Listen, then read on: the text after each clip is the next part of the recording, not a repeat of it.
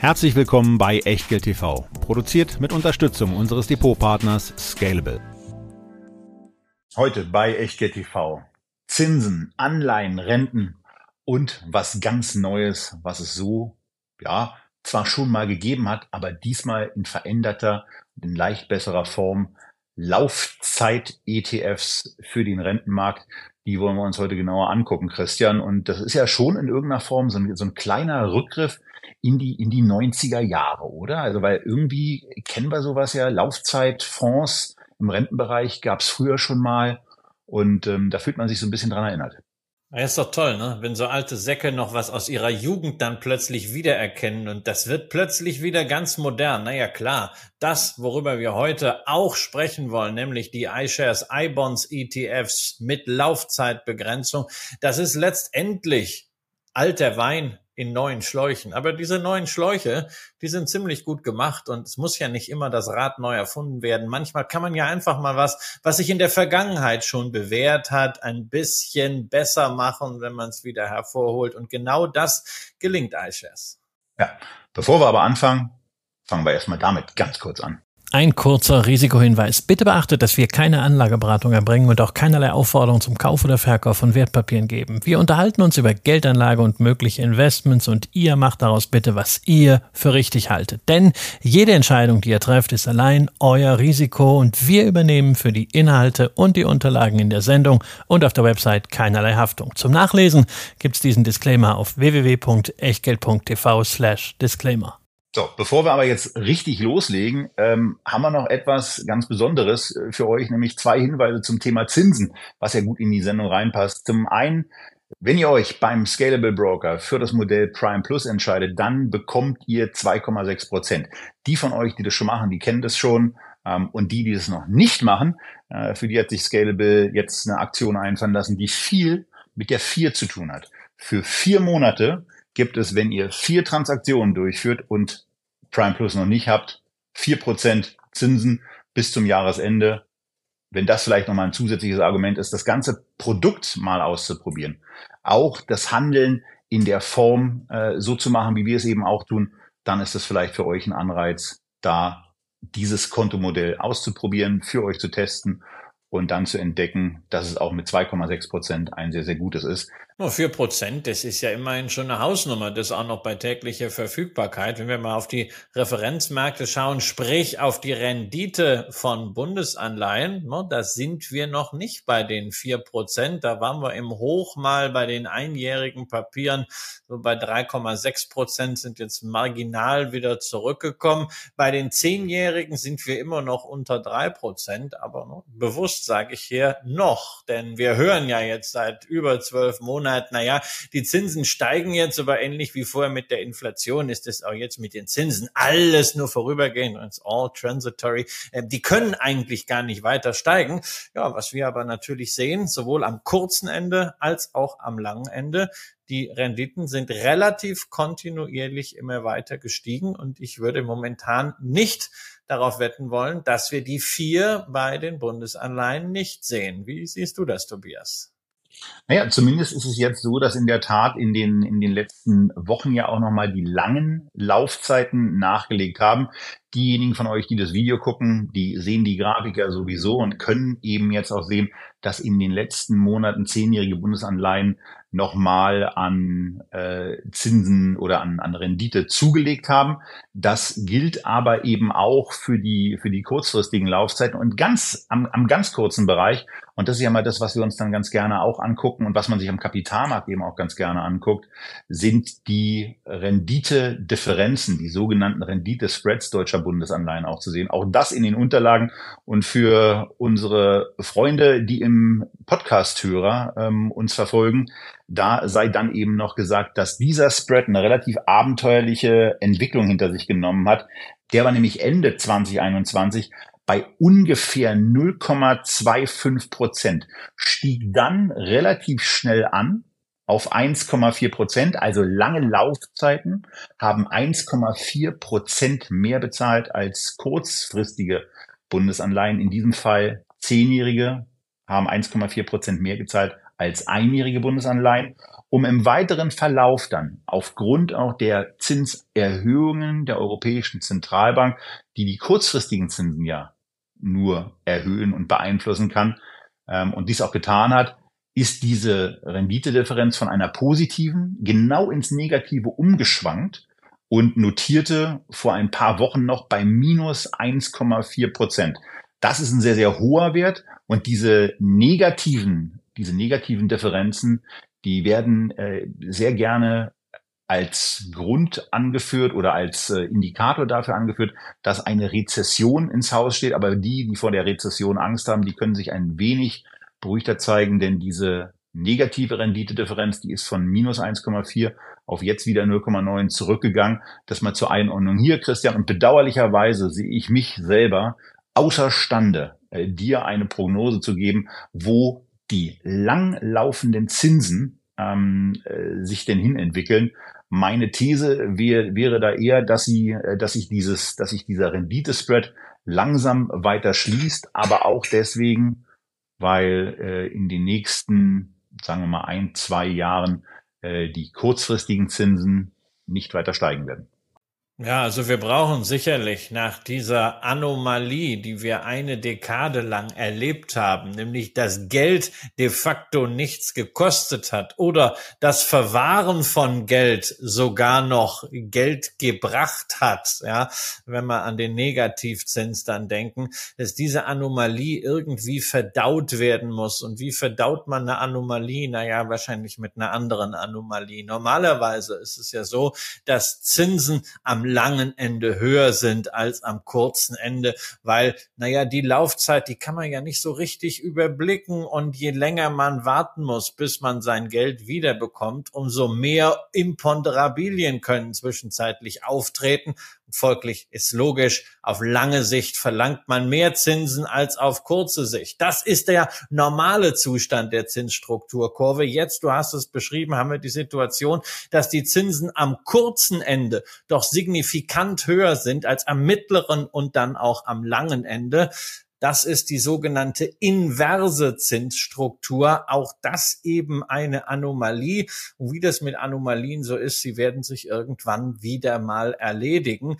Das kann, nachdem wir ein Jahrzehnt lang diese Anomalie des zuerst niedrig, dann null, dann Negativzins gesehen haben, natürlich eine gewisse Zeit brauchen. Und für diese Zeit sollte man sich auf gewisse Verwerfungen an den Anleihemärkten und natürlich auch eine erhöhte Schwankungsintensität von Anleihepreisen und damit spiegelbildlich Renditen einstellen. Wer das Ganze prognostizieren will, der muss natürlich damit auch Inflation prognostizieren, der muss Wirtschaftswachstum prognostizieren viel Spaß dabei. Wir halten uns ja lieber an Fakten. Ja, ich ja noch mehr als du. Ja, du guckst ja bisweilen gerne auf Analystenschätzungen. Ich sage auch da, okay, ich weiß nicht, ich kann nur das nehmen, was ist. Ne? Es ist, wie es ist, es kütt, wie es kütt. Aber tät noch immer Jotje Jange, die ersten drei Artikel aus dem Rheinischen Grundgesetz. Und das ist ja für uns Anleger auch ein Vorteil, denn es gibt wieder Zinsen und die können wir uns ja eben holen. Genau. Ähm, das ist das eine. Und äh, an der Stelle sei vielleicht auch nochmal auf, auf drei Sendungen verwiesen, die wir in der Vergangenheit schon mal zu Anleihen gemacht haben. Wir werden natürlich kleine Teile davon, davon immer auch wiederholen. Aber wer sich das ganze Thema nochmal äh, wirklich intensiver anschauen will, dem sei eine Sendung vom 15.07.22 empfohlen. Da sind wir das gesamte Anleihenthema, insbesondere auch der Wechselwirkung, die wir gleich auch nochmal zeigen werden. Steigende Zinsen führen zu fallenden Anleihenkursen und zwar umso stärker, je länger die Restlaufzeit ist. Wer das alles nochmal umfangreich erklärt haben will, äh, wir zeigen es hier in, An in Ansätzen, der, dem sei die Sendung vom 15.07. empfohlen, die hier irgendwo vermutlich auch klickbar sein wird. Ähm, das zweite war ein ähm, Anleihen-Deep Dive, den wir mit Invesco gemacht haben, Anfang des Jahres 23.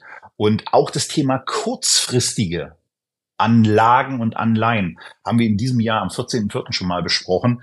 Ähm, und äh, auch dazu werden wir nochmal einen kleinen Wiedereinstieg haben, ähm, bevor wir, äh, bevor wir dann auf, auf das Thema gehen, was heute Anlass dafür ist, dass es nämlich eine neue Art Lösungsangebot gibt von iShares mit iBonds, wo wir uns mal ein Produkt rausgenommen haben. Bevor wir aber darauf angehen, wir gucken hier ganz gerne auch auf, auf die Aktienmärkte und ähm, da ist da ist Zinsen eben etwas, was schon sehr sehr wichtig ist, weil steigende Zinsen äh, sind ja auf der Kostenseite für verschuldete Unternehmen etwas, was dann zu Kosten führt, was dann eben auch das Ergebnis negativ beeinflusst, wenn man auf einmal mehr Geld für Schulden bezahlen muss. Und da kommen wir eigentlich aus einem Jahrzehnt der Glückseligkeit. Unternehmen konnten sich für rekordniedrige Zinsen verschulden. Und äh, wenn sie in der angenehmen Situation sind, dick Cash positiv zu sein, können Sie diese Schulden im Moment auch durch Rückkäufe günstiger zurückkaufen, wenn Sie das denn wollen. Aber es hat eben auch bei Bewertungen, Christian, den ein oder anderen Einfluss auf diese Unternehmen, weil ihre sowohl Ertragsfähigkeit und Ertragskraft als auch die Zukunftsfähigkeit mitunter darunter leidet, dass die Zinsen jetzt so stark gestiegen sind. Naja, du hast die Bewertung angesprochen. Da ist ja immer das Thema, ist es eigentlich für Aktien jetzt schlimm, dass es wieder Zinsen gibt? Ja, natürlich, wir haben jetzt wieder einen Wettbewerber. Häufig haben wir ja früher gesagt, Tina, there is no alternative. Tja, man wollte vielleicht keine Aktien, aber man hat sie sich halt gekauft, weil es gab ja sonst gar nicht aufs Geld. Wir haben immer darauf hingewiesen, dass diese Motivation, man kauft Aktien nur, weil man sonst nichts anderes findet, eine richtig miserable Motivation ist zum Aktienkaufen kaufen. Und ich kann nur hoffen, dass diejenigen, die aus dieser Motivation heraus Aktien, womöglich sogar die sagenumwobenen Dividendenaktien gekauft haben, dass die einfach inzwischen alle hoffentlich aus dem Aktienmarkt draußen sind. Ansonsten sind Zinsen zunächst einmal nichts Schlimmes, denn wir haben ja über Jahrzehnte gesehen, es gab Aktien, die langfristig gut gelaufen sind und es gab Anleihen, die auch Gewinne erwirtschaftet haben, in einer anderen Zyklik mit geringerer Volatilität, in Summe etwas weniger. Aber Aktien und Anleihen ist natürlich immer ein Duell, aber es ist auch eine Koexistenz und gerade im Unternehmen läuft ja im Rahmen der Finanzierung beides zusammen. Insofern, also man sollte keine Konkurrenz und keinen Druck aufbauen, wo eigentlich keine da ist. Wichtig, ist natürlich das Thema Bewertungen, insbesondere bei Unternehmen, deren Gewinne erst in fernerer Zukunft anfallen. Das klassische Thema der Aktienbewertung ist ja der sogenannte Discounted Cashflow, wo man sagt, also der heutige Wert eines Unternehmens ist eigentlich der abdiskontierte Wert, der Gegenwartswert, der Barwert aller zukünftigen Gewinne oder Einzahlungsüberschüsse, ne, die schätzt man dann ganz toll, ne, ganz, ganz viele Stellschrauben, ganz viele Möglichkeiten, aber ist natürlich klar, wenn ich beim Abzinsen einen höheren Satz nehmen muss, weil es am Markt höhere Sätze gibt, ist das, was als Gegenwartswert rauskommt, entsprechend weniger. Und wenn die Gewinne der Zukunft dadurch belastet werden, dass Unternehmen Schuldendienst Dienst leisten müssen, wird das auch weniger. Das heißt, da haben wir auf jeden Fall eine entsprechende Stellschraube. Ansonsten ändert es aber nichts daran. Zinsen versus Aktien sind ein Thema von ich verleihe Geld oder ich beteilige mich an Unternehmen. Beides ist eine gänzlich unterschiedliche Motivation, die jeweils ihre Berechtigung hat. Und das Schöne ist, dass wir lange Zeit bei Anleihen bei allen Zinsgeschäften, beim Geldverleihen keine Motivation dahinter hatten, weil es keinen Zins gibt. Das heißt, wir erleben jetzt einfach diese Anpassung. Die Welt wird wieder normal. Und das ist ganz, ganz großartig. Nur es wird natürlich rumpeln. Diejenigen, die ihr Unternehmen so gemanagt haben, als wenn sie glauben würden, Geld würde auf alle Ewigkeiten nichts kosten, die werden natürlich ein Problem kriegen. Diese Zombie-Firmen, die schon zu Zeiten von Niedrigzinsen kaum operativ ihr Finanzergebnis verdient haben, das Negative. Aber genügend Unternehmen haben sich positiv aufgestellt, haben das genutzt, diese Phase, und die werden natürlich jetzt prosperieren. Das Schöne ist ja, Auswahlprozesse, Ausleseprozesse in der Wirtschaft, kreative Zerstörung nach Schumpeter, auch im Finanzbereich, naja, die kann jetzt durch den Zins eben wieder stattfinden. Ja, und äh, wen das Thema Discounted Cashflow äh, mal ein bisschen ausführlicher interessiert, der kann uns ja gerne mal ein Signal geben, dann können wir das mal mit einem mit einem größeren Unternehmen einfach mal ein bisschen durchspielen und können euch vor allen Dingen zeigen, wie einfach man insbesondere mit dem äh, mit, der Kennzahl des Zinses und mit der Input-Variable des Zinses, der sich wiederum aus zahlreichen anderen Input-Variablen zusammensetzt, äh, damit einen Unternehmenswert in nahezu jede Richtung auch manipulieren kann, äh, den man haben will. Und ich sehe das im Moment in zahlreichen Analystenstudien äh, in der Tat, die auf Discounted Cashflow beruhen, ähm, wo ich mitunter sehr divergierende Berechnungen des Abdiskontierungszinssatzes vorfinde, äh, wo sich diese Zinssätze dann eben äh, mitunter deutlich unterscheiden wo man dann schon den Eindruck bekommt, dass ganz offensichtlich in eine bestimmte Richtung äh, da auch gerechnet werden soll. Das ist so das Schöne bei Discounted Cashflow. Du sagst am Anfang, was soll rauskommen und dann kannst du dann wunderbares Excel-Sheet laufen lassen. Das ist irgendwie dann mathematisch verbrämtes Nichtwissen, aber es, es, sieht ganz toll aus. Und wenn der Zins nicht reicht, hast du immer noch irgendwelche Risikoaufschläge. Und vor allen Dingen, du hast natürlich die Schätzungen der künftigen Cashflows, deine ewige Wachstumsrate. Und wenn du auf die Ewigkeit rechnest, naja, da macht es einen ganz großen Unterschied, ob die Gewinnwachstumsrate, diese Terminal Rate dann 3,1 Prozent ist oder 3,2 Prozent. Also das kann man ganz, ganz fein justieren. Und du bist ja gerade in Hamburg auf dem Hamburger Investorentag, siehst also jetzt auch dann im Anschluss an diese Aufzeichnung eine ganze Reihe von Unternehmen, auch von Analysten. Und da wirst du sicherlich einige Beispiele für finden. Ja, äh, das, das wird sicherlich gehen bei, beim, bei, beim mathematisch verdrehten Nichtwissen, wie du es, glaube ich, gesagt hast, ich ja zumindest dran. Der intellektuelle Ansatz des Ganzen der hat natürlich eine hochgradige Berechtigung, aber man muss dann eben auch immer gucken, äh, wer diese Berechnung eigentlich anstellt. Und ich habe lustigerweise meine Diplomarbeit darüber geschrieben und habe mit seiner Zeit, das war noch zu Zeiten des neuen Marktes, Emissionsstudien aus dem Jahr 1998 und 99 angeguckt. Und ähm, das war wirklich unglaublich, was sich mitunter in diesen auch insbesondere mit der Discounted Cash Flow Thematik operierenden Analysen so wiedergefunden hat. Da, ich stand auf der anderen Seite, ja, Unternehmensbewertung. Ich war damals bei Klingelco Dr. Demel, äh, Wertpapierhändler, der dann auch ins Emissionsgeschäft ging, der selber börsennotiert war. Der Emissionspreis von Klingelco Dr. Demel wurde dergestalt festgelegt, dass der Firmengründer Bruno Kling, eine Legende an der Börse, immer im breitesten Hessisch äh, sprechend, dann irgendwann sagte, so, wir machen einfach eine Aktie 100 Mack. Ja, so, dann war das klar, kein Discounted Cashflow und sonst was. Und ansonsten war die Lektion, die ich gelernt habe, auch bei Börsengängen immer, äh, eine Aktie ist das wert, was einer dafür zahlt. So, aber jetzt gehen wir vor allen Dingen auch daran, äh, weswegen wir uns heute hier zusammengefunden haben, nämlich in das Thema der Anleihen. Und wir wollen uns mal eine Anleihe anschauen, die nicht nur in dem iBond, den wir heute hier besprechen, in dem iBond ETF auf das Jahr 2026 nämlich enthalten sein könnte, sondern auch enthalten ist. Und es ist, Christian, eine 2,2-prozentige Anleihe von Vodafone im Jahr 2016 schon begeben. Also läuft schon eine ganze Weile und ist im August 2026 fällig.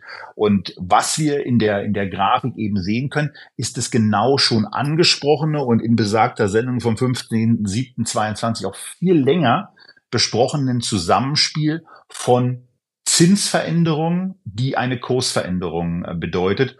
Und ähm, in einer, in dieser Grafik ist eben für euch nachvollziehbar, wie sich auch das Renditeniveau beispielsweise zum Jahr 20, 2020, insbesondere aber auch bis 2021 hin auf einem Niveau, was sehr niedrig war, hinbewegt hat, was für die mit 2,2 Prozent verzinste Anleihe bedeutet hat, dass sie aufgrund der abgenommenen Renditeerwartung die in der Anleihe aber trotzdem weiterhin mit 2,2 Prozent verbrieft war, an Wert zugelegt hat. In der Spitze im Jahr 2019, Mitte 2019, notierte die Anleihe bei ungefähr 114 Prozent, obwohl natürlich auch Mitte 2019 vollkommen klar war, dass im August 2026 lediglich 100 Prozent zurückbezahlt worden. Und die Summe aus den Zinsen und dem dann noch zu verkraftenden Wertverlust aus der Anleihe, das ist eben dann das, was die Gesamtrendite zum damaligen Zeitpunkt wiedergespiegelt hat. Naja, und die Gesamtrendite zum damaligen Zeitpunkt war eben äh, bei null und in einigen Momenten sogar knapp darunter. Ja, das muss man sich mal vorstellen. Also ein Unternehmen wie Vodafone, was ja nun wirklich Schulden noch und nöcher aufgetürmt hat, wie bei Infrastrukturgesellschaften ja nicht unüblich, musste zeitweise nichts auf seine Schulden zahlen. Natürlich, auf diese Anleihe wurden 2,2 Prozent Coupon trotzdem fällig. Die konnten jetzt nicht sagen, naja, wir haben ja jetzt eine Nullanleihe. Nee, nee, das ist nicht, sondern auf der Anleihe waren sie drauf. Dafür mussten die Anleger halt entsprechend mehr dafür zahlen. Aber wenn Vodafone zu diesem diesem Zeitpunkt 2020 eine neue Anleihe aufgelegt hat und das haben sie gemacht, dann konnten sie die als Nullcoupon-Anleihe zu pari begeben, weil man eben damals froh war, wenn jemand wie Vodafone auf das Geld aufpasste und man keinen schlimmeren Negativzins irgendwo zahlen musste. Ja, abenteuerliche Dinge, aber wir sehen ja hier auch, wie es in die andere Richtung ging ab 2022 hat man, hat sich plötzlich dann die Erkenntnis durchgesetzt, in diesem inflationären Szenario brauchen wir eben doch Zinsen. Die Zinsen am Markt insgesamt sind gestiegen und das lässt sich bei einer Anleihe, die eben einen fixen Coupon, ein fixes Rückzahlungsdatum und einen fixen Rückzahlungskurs, nämlich 100 Prozent hat, nur dadurch regulieren, dass man den Preis entsprechend nach unten anpasst. Das heißt also, wer diese Anleihe an der Börse dann gekauft hat, hat dafür immer weniger, immer weniger geboten, eben keine 112 mehr, irgendwann nur noch 100, aktuell nur noch um 96. Spiegelbildlich dazu ist halt die Rendite raufgegangen auf jetzt immerhin so rund 3,6 Prozent.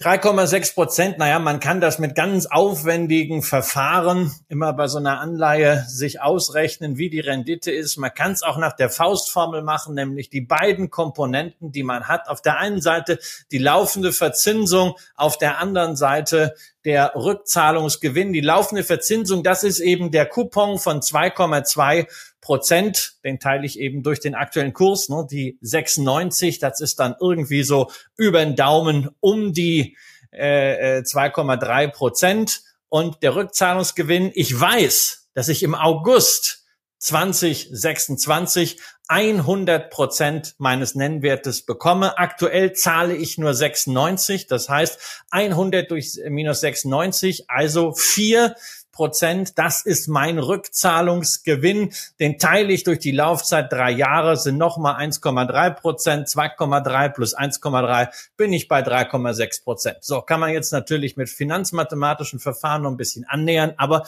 das ist hier über den Daumen die Rendite dieser Anleihe aus der Sicht desjenigen, der sie heute kauft. Und alles, was ihr euch jetzt überlegen müsst, ist, haltet ihr es für wahrscheinlich, dass Vodafone in drei Jahren noch existiert und in der Lage ist, diese Anleihe zurückzuzahlen? Und wenn ja, findet ihr den Zins von 3,6 Prozent, also die Rendite. Findet ihr das eine gute Sache, gemessen daran, dass ihr eben drei Jahre darauf warten müsst, um garantiert diesen Ertrag zu bekommen. Und wenn ihr das glaubt, dann könnt ihr die Anleihe an der Börse Stuttgart beispielsweise kaufen. Allerdings müsstet ihr 96.000 Euro mitbringen, denn die kleinste handelbare Einheit sind 100.000 Euro. 96 Prozent ist der Kurs. Folglich ein bisschen was muss im Säckel sein. Und es sollte natürlich dann auch nicht euer einziges Investment sein, denn Diversifikation gilt natürlich auch bei Anleihen, gerade bei Anleihen, denn hm, insbesondere weil man ja da nicht so die Upside hat, sprich das unlimitierte Potenzial nach oben, denn mehr als die 100 Prozent am Ende wird es nicht geben, auch wenn es bei Vodafone so richtig gut läuft. So, und jetzt sind wir eben in der Problematik, die Christian eben schon so ganz lapidar mit diesen 96.000 eingeleitet hat. Ähm, dass es möglicherweise für den einen oder anderen äh, von uns allen gar nicht so einfach ist, 96.000 für eine Anleiheposition zu bezahlen. Äh, dann kommt ein klitzekleines zweites Problem dazu, dass man normalerweise ja eigentlich auch mehrere Anleihen haben möchte, weil ich möchte nicht nur auf die Rückzahlungsfähigkeit von Vodafone angewiesen sein. Also selbst wenn ich 96.000 hätte, um sie äh, in Anleihen zu investieren, möchte ich ja nach aller ähm, Vorsichts, äh, heran, vorsichtigen Herangehensweise nicht unbedingt nur eine Vodafone-Anleihe haben ähm, weil es dann eben ein wenig spitz vom Investment her ist. Also braucht man eigentlich eine gewisse Anzahl äh, von Anleihen im Portfolio. Ähm, die müssen dann im Übrigen auch äh, für uns als Privatanleger zugelassen sein. Ähm, das ist nicht bei allen äh, zwingend der Fall. Und äh, deswegen haben wir uns ja auch schon hier in den Sendungen des Öfteren äh, der, der Thematik der Anleihe-ETFs äh, bedient wo das eben für uns als Anlegende erledigt wird und wo dann eben ein breiter Korb von Anleihen 100, 200, 300, 400 reingekauft werden. Die werden dann in der Regel in einem bestimmten Laufzeitbereich gekauft. Also zum Beispiel 0 bis ein Jahr bei dem äh, Produkt, was wir ja auch schon mal vorgestellt haben, den EBREX Government Germany 0 bis ein Jahr. Da sind nur bis maximal ein Jahr laufende Bundesanleihen drin, ein sehr, sehr sicheres Produkt und so weiter. Und dann gibt's verschiedene Laufzeitprodukte natürlich auch für Unternehmensanleihen wie die Vodafone-Anleihen und verschiedene andere Unternehmensanleihen eben noch. Aber immer abgestellt darauf nach dem Motto, welche Fälligkeit schwebt denn jemand, der Geld anlegt, vor? Will der im Bereich ein bis drei Jahre? Will der im Bereich drei bis fünf Jahre investiert sein? Das Problem dabei aber ist dann, dass man nie mit einem Anleihe, mit einem fixen Anleihekorb unterwegs ist, weil man sagt, ich will beispielsweise bis zum Jahr 2026 mein Geld angelegt haben, weil ich Anfang 2027 eine Darlehensrefinanzierung anstehen habe, wo ich zumindest die Flexibilität haben will, auch einen größeren Betrag mal zu tilgen. Also wenn ihr solche Fristigkeiten habt, dann seid ihr bei einem, beispielsweise bei einem ETF, der drei bis fünfjährige Restlaufzeiten hat, auch im November 26 immer noch in einem ETF investiert, der drei bis fünfjährige Restlaufzeiten hat. Und wir haben ja sowohl in der Vergangenheit als auch an Grafiken, als auch an der Grafik von Vodafone ähm, gezeigt, wie dynamisch im drei bis fünfjährigen Restlaufzeitbereich eine Preiskurve sich eben trotzdem noch entwickeln kann und dass es da in relativ kurzen Zeiträumen auch zu Wertverlusten kommen kann, die ihr vielleicht nicht unbedingt haben möchtet, wenn ihr 100, 200 oder auch 50.000 Euro bei einer Immobilienfinanzierung tilgen wollt. Dann ist, dann sind ein paar tausend Euro, die da auf einmal nicht mehr da sind, nicht so die angenehmste Variante. Und da kommen wir jetzt eben zu dem Thema, wo iShares ähm, etwas gemacht hat, was jetzt nicht so neu ist, weil das hatten wir ja schon ganz am Anfang, Christian, dass es sowas auch früher schon gab. Also Laufzeitfonds, wo man auf bestimmte Fälligkeitstermine quasi gegangen ist. Das Ganze gibt es jetzt aber zu Beginn in vier verschiedenen Formen für ETFs und zwar jeweils für Unternehmensanleihen, in äh, zwei Laufzeitbereichen, nämlich bis Ende 26 und bis Ende 28. Und wir gucken uns eine davon mal genauer an. Und das ist der iShares iBond Dezember 2026, äh, wo es eben um Anleihen geht, die bis Ende 2026 zur Fälligkeit anstehen, so dass jeder, der anlegt, äh, genau auch diese, diese Sicherheit hat, dass es zum Ende der Laufzeit hin ähm, auf ein in 100 Prozent äh, zurückzuzahlendes Anleiheportfolio läuft, weil da zum Ende hin eben die Schwankungsbreite und die Schwankungsrisiken aufgrund der Fälligkeit der Anleihen massiv abnehmen. Genau, wir haben also beim klassischen Anleihen-ETF ja immer eine Partizipation an der Wertentwicklung eines Portfolios, manchmal eben mit einer irgendwie eingegrenzten Duration. Also so bei Unternehmensanleihen üblich ein bis fünf Jahre, das ist die durchschnittliche Restlaufzeit drei Jahre. Häufig aber auch einfach so mit allem, was da ist. So Total Market. Es gibt so einen Euro Corporate Bond ETF und der ist dann einfach äh, gewichtet nach dem, was an ausstehenden Anleihen für Volumina da sind. Das heißt, die, die am meisten Schulden haben, sind natürlich am stärksten gewichtet. Und natürlich auch die Laufzeiten, die gerade am meisten ausstehen, sind am stärksten gewichtet. Das heißt, du weißt dann gar nicht, wie überhaupt die Laufzeit durchschnittlich in deinem Fonds ist, die kann sich ändern, durchaus auch um mehrere Jahre dann im Zeitverlauf, wenn die Emissionstätigkeit mal sehr stark äh, längerfristig oder sehr stark kürzerfristig geht. Das heißt, es wird hier so eine Einfachheit vorgegaukelt, die aber eigentlich gar nicht da ist. Man löst dieses Wiederanlageproblem, dem immer wieder komplett investiert wird, ja, aber man hat eben nicht diese wunderbare Situation wie bei der einzelnen Anleihe, dass ich genau weiß, zum Zeitpunkt Zeitpunkt X in der Zukunft ist das fällig und dann kriege ich 100 raus und bis dahin kriege ich so und so viel Zinsen. Das habe ich beim klassischen Anleihe-ETF nicht und deswegen ist dieser Laufzeitfonds natürlich eine wirklich sinnvolle Innovation, ein sinnvoller Rückgriff, denn hier sind bei iShares jetzt nur in unserem Beispiel beim Euro Corporate 2026 iBond Anleihen drin, die im Laufe des Jahres 2026 fällig werden. Das heißt, da gibt es keine Wiederanlage, sondern ein paar werden am Anfang des Jahres fällig, ein paar werden in der Mitte fällig, ein paar erst zum Jahresende fällig, aber ich habe wirklich genau denselben Vorteil wie bei einer einzelnen Anleihe, dass nämlich die Laufzeit die Duration nicht konstant bleibt, sondern sukzessive sinkt. Das heißt auch sukzessive sinkende Kursrisiken und dazu weiß ich, wie heute mein Portfolio aussieht.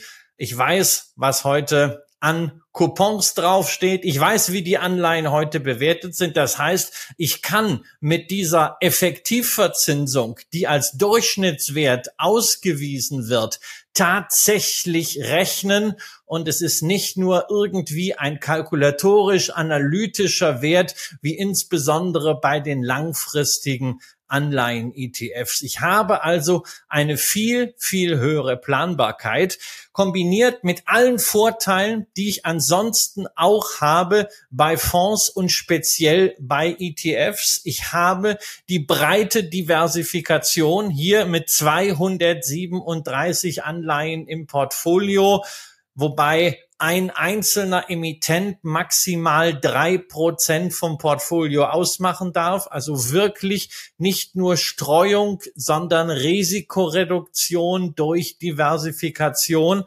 Und ich kann das Ganze börslich handeln zu den üblichen Konditionen auch, die wir beim ETF ja schätzen, eine sehr geringe Total Expense Ratio von 0,12 Prozent. Und da steckt natürlich auch der Fortschritt gegenüber den Laufzeitfonds drin, die wir aus den 90er Jahren noch kennen, Tobias, da, die musstest du immer gegen die Kapitalanlagegesellschaft zurückgeben. Du musstest ein Agio zahlen, du hattest Gebühren drauf, die deutlich höher waren. Also manchmal stand da auch keine Nullkomma, sondern da war schon eine 1, mit dabei und es war eben nicht börsengehandelt. Ja, also an die 1, bei Anleihenprodukten kann ich mich jetzt ehrlicherweise nicht so erinnern, aber das tut auch nicht so viel zur Sache. Die 0,12 Prozent sind auf jeden Fall ein sehr, sehr effizienter Weg, ein breit gestreutes, aus 237 enthaltenen Positionen bestehendes Anleiheportfolio aufzubauen. Und ähm, wenn ihr beispielsweise auch bei iShares auf das, äh, auf das Porträt drauf geht, dann könntet ihr eine Sache sehen, die zunächst mal stutzig macht, wo man eine Sache schon mal hervorheben kann, ähm, die dann eben auch zum Thema Produktwahrheit, Produktklarheit gehört. Denn äh, wenn man sich die, wenn man sich auf der Website umschaut, sieht man, dass ähm, die Anleihen, die eines Produkts, das ja auf Dezember 26 getimed ist, zunächst mal zu 63 Prozent aus Anleihen besteht, die weniger als drei Jahre Restlaufzeit haben. Also vor August 2026 fällig werden, was ja nach der Bezeichnung eigentlich nicht so der Fall ist. Äh, 36 Prozent haben eine Laufzeit, die länger ist als drei Jahre. Die passen dann eben genau da rein. Aber da muss man sich eben auch verdeutlichen, woran liegt das? Wenn iShares es hier so machen würde, dass sie beispielsweise auf das letzte Quartal nur gingen, dann würden sie sich natürlich auch extrem beschneiden bei der Verfügbarkeit von Anleihen. 237 Positionen sind drin. Die werden Fälligkeiten über das gesamte Jahr hinweg haben. Ihr könnt euch also schon da ausrechnen, dass der Korb entsprechend kleiner ausfallen müsste. Und äh, das soll er ja gar nicht unbedingt, weil wir genau diese diese bestmögliche Diversifikation haben wollen. Aber Christian, es kommt noch etwas dazu, weil sich iShares in der Tat, und das darf man ja dann auch positiv erwähnen, und an der Stelle auch der Hinweis, nein, das ist keine Werbesendung. Wir gucken uns dieses Produkt komplett objektiv an und wir kriegen von iShares ehrlicherweise zu unserem Bedauern nicht einen einzigen Cent dafür. Ähm, also zur, zur positiven äh, Thematik Produktwahrheit und Produktklarheit gehört dann eben auch, dass sie diesen diese Geschichte mit den, mit den Anleihen, die weniger als drei Jahre Restlaufzeit haben, auch erklären und einen ganz interessanten Weg gefunden haben, wie sie dann auch für die Restlaufzeiten dieses Geld anlegen.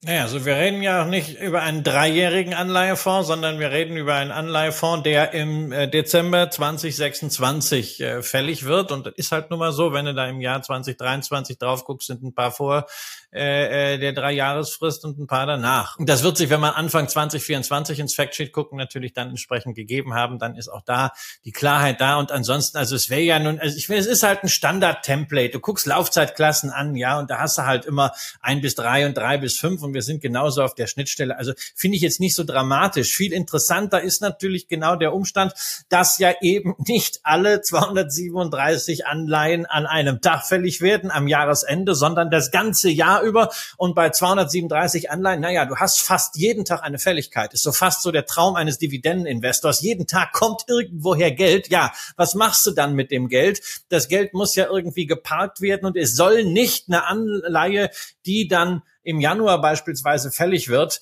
einfach als Erlös dann äh, elf Monate zinslos da herumgammeln, sondern da hat sich äh, iShares gemeinsam mit MSCI, die das Ganze in den Index verpackt haben, auch etwas überlegt, denn das Geld, was aus fällig gewordenen Anleihen zurückkommt, das wird dann in sichere, in Anführungszeichen, Staatsanleihen in der Euroregion investiert und als besonders sicher gelten deutsche und französische Papiere, auch wenn die Franzosen eine etwas schlechtere Ratingnote haben als die Deutschen. Aber Deutschland und Frankreich, das ist so der Standard, auch natürlich in der notwendigen Size, ja, in der Größe der Emittenten, was Sicherheit angeht, den sogenannten risikofreien Zins und man will maximal zehn Prozent des Vermögens in eine einzelne Staatsanleihe investieren.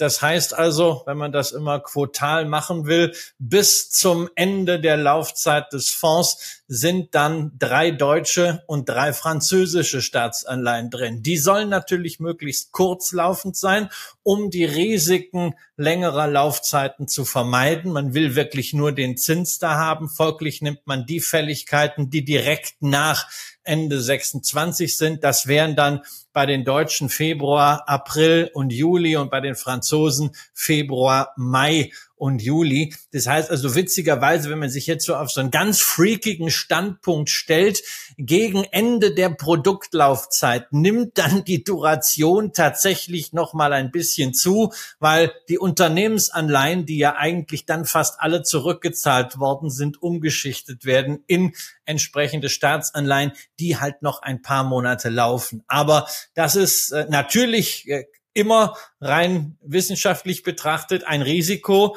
rein methodisch betrachtet ein Risiko, aber in der Praxis ist das auf jeden Fall sinnvoll, besser, als wenn man das Geld zu Nullzins oder in irgendwelchen abenteuerlichen äh, sonstigen Geldmarktkonstruktionen da vergammeln lässt. Da sind die Staatsanleihen eigentlich eine ganz ordentliche Alternative.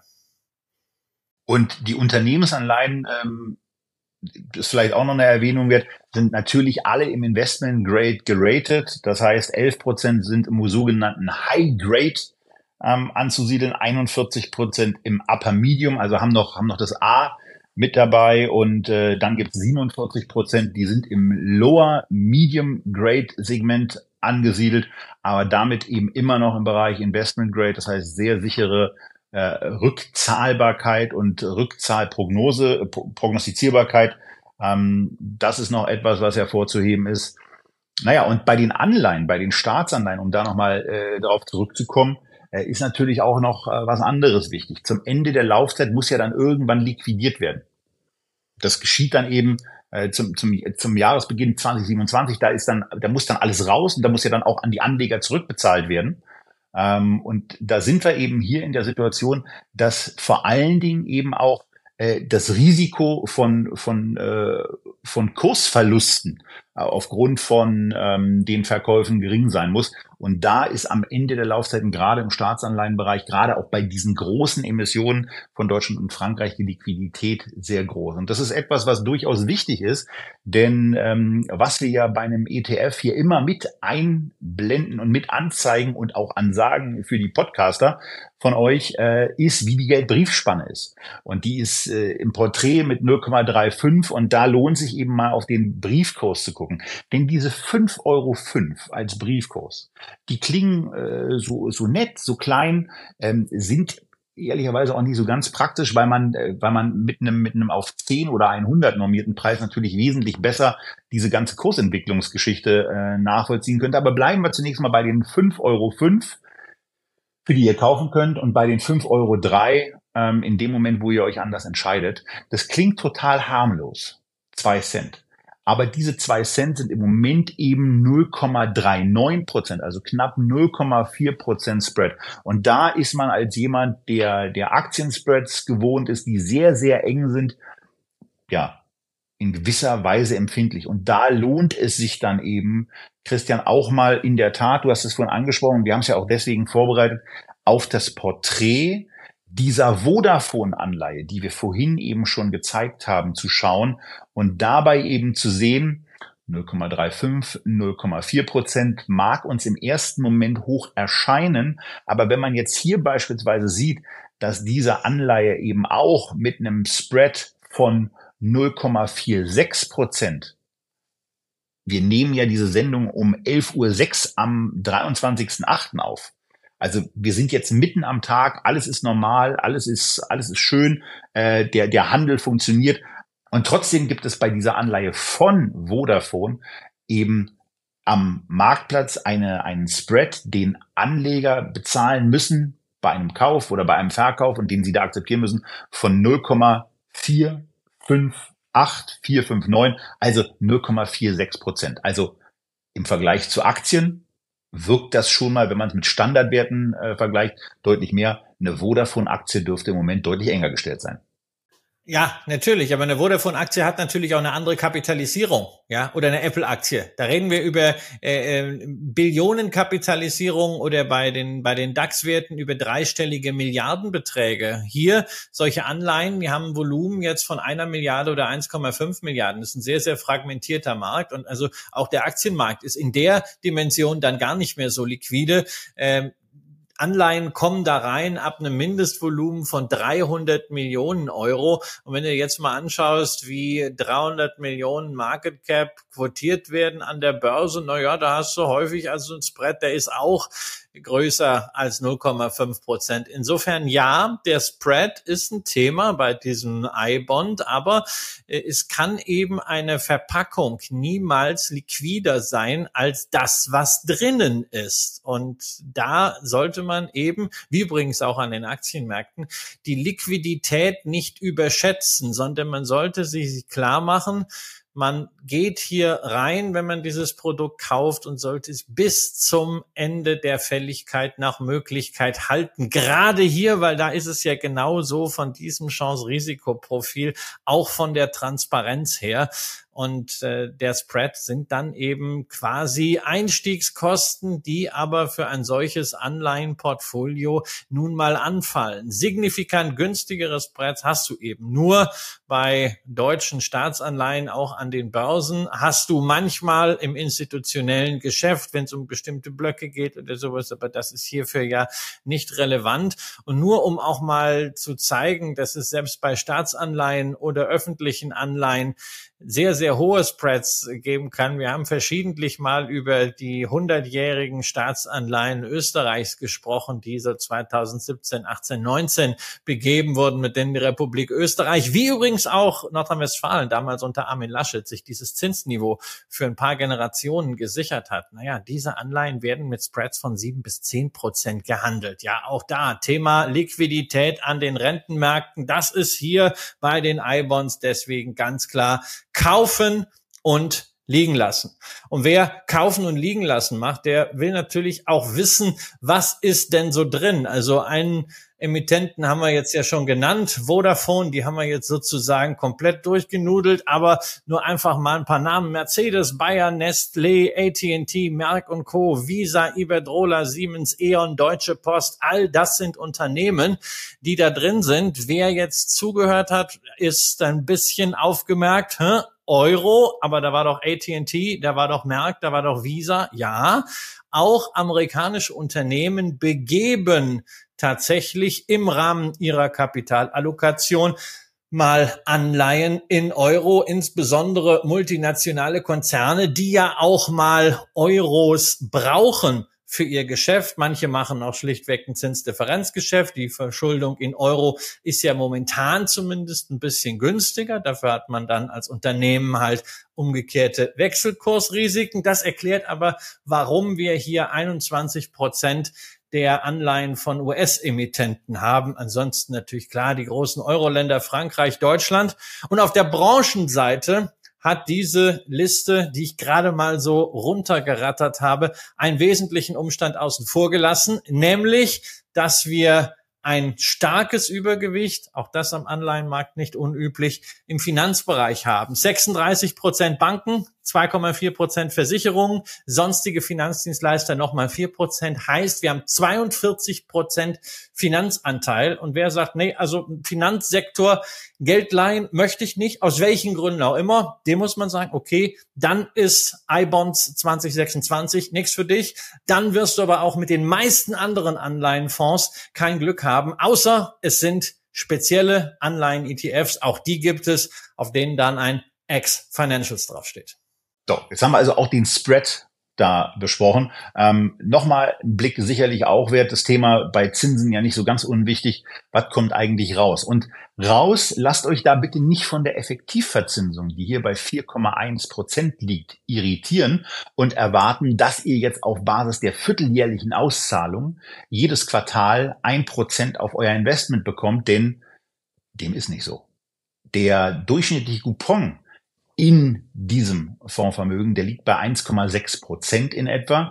Und ähm, wenn da dann ausgeschüttet wird, würde das dann bedeuten, dass pro Quartal 0,4 Prozent ankommen. Und diese 4,1 Prozent, die ergeben sich eben so, wie wir es vorhin schon bei dem Thema Vodafone mal ähm, erklärt haben, dass ja viele der Anleihen aufgrund der Laufzeit, und das könnt ihr sehr, sehr schön im Übrigen auch daran nachvollziehen, wie sich ein 100 Euro Investment in diesen Index, der dem ETF ja zugrunde liegt und der von, ähm, von Bloomberg für MSCI bis August 2020 zurückgerechnet wurde, wie sich ein solches Investment entwickelt hätte auf Basis dieser, dieser Indexentwicklung. Und da wäre man eben in einer Situation, dass man insbesondere auch über die Anleihenkurse Geld verloren hätte, von denen viele im Moment eben unter 100 notieren und die dann eben noch bis zum Ende ihrer Laufzeit im Jahr 2026 wieder an Wert zulegen werden,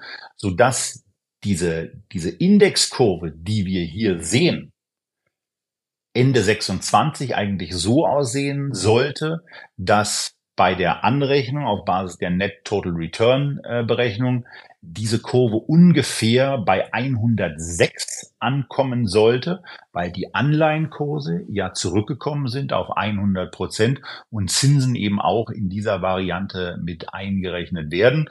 Das bedeutet auf den, auf den Fondspreis berechnet, äh, wir haben vorhin mal so ein bisschen überschlagen, also nagelt uns darauf nicht fest, so 5,40, 5,50 sollte der, sollte der Fondspreis zum Laufzeitende in etwa betragen.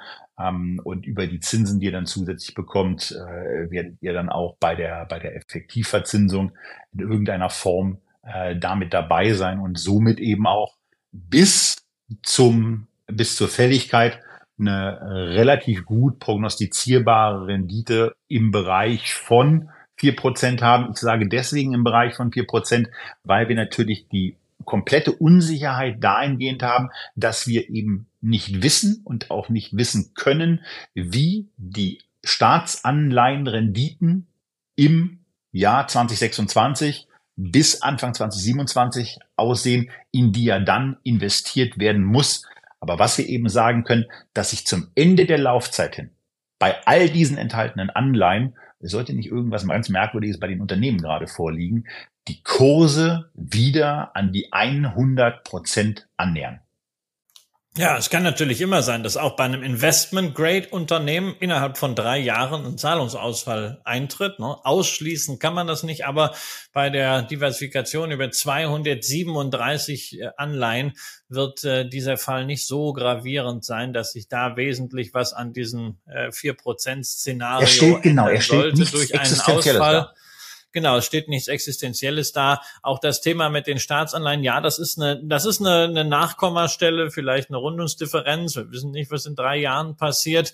Und natürlich, auch während dieses Zeitraums von drei Jahren wird der Index gemonitort, er wird rebalanced. Und wenn kurzfristige Emissionen hier hineinkommen. Manchmal machen Unternehmen ja auch zweijährige Unternehmensanleihen, die die sonstigen Kriterien erfüllen, insbesondere das Mindestvolumen und natürlich auch die heutzutage bei BlackRock wohl unvermeidlichen ESG-Richtlinien, also kein Tabak, keine kontroversen Waffen, keine Ölsand, keine thermische Kohle ja, dann äh, kommen die natürlich auch mit rein, tragen ein bisschen was bei, vielleicht steigen die Zinsen nochmal, dann ist da noch ein Mühe drin. Aber über den Daumen sind diese vier Prozent Rendite und diese aktuell 0,4 Prozent Coupon das, womit ihr rechnen könnt. Und wenn ihr jetzt sagt, ja, wie funktioniert das denn dann eigentlich äh, am Ende? Ja, am Ende geht es tatsächlich so, dass alles das, was an den Rentenmärkten passiert, gar nicht mehr so relevant ist für die Anleihen in diesem Portfolio.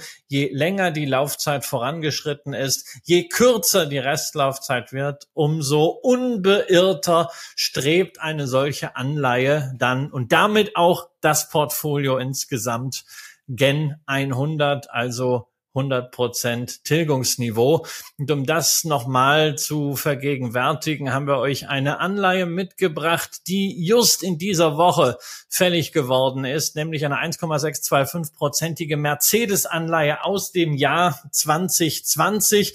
Für diejenigen, die die Grafik vor sich haben, hier sieht man zunächst auch wieder diesen gegenläufigen Zusammenhang von Anleihenpreis und Renditeniveau am Anfang Anleihe kräftig gestiegen, weil die Renditen infolge der Entspannung nach der Corona-Krise deutlich runtergegangen sind. Dann sind die Renditen gestiegen, die Anleihe fällt, nur jetzt dann irgendwie so in den letzten drei bis acht Monaten, ja, sagen wir seit Anfang des Jahres hat sich eigentlich nicht mehr viel getan. Die Rendite ist zwar weiter gestiegen, aber der Kurs der Anleihe läuft nahezu linear Richtung 100 Prozent. Und das ist genau das Verhalten, was ihr auch dann zum Schluss dieses Fonds erwarten könnt man kann hier eben idealtypisch geradezu sehen, wie sich dieses Risiko gerade für jemanden, der vielleicht eine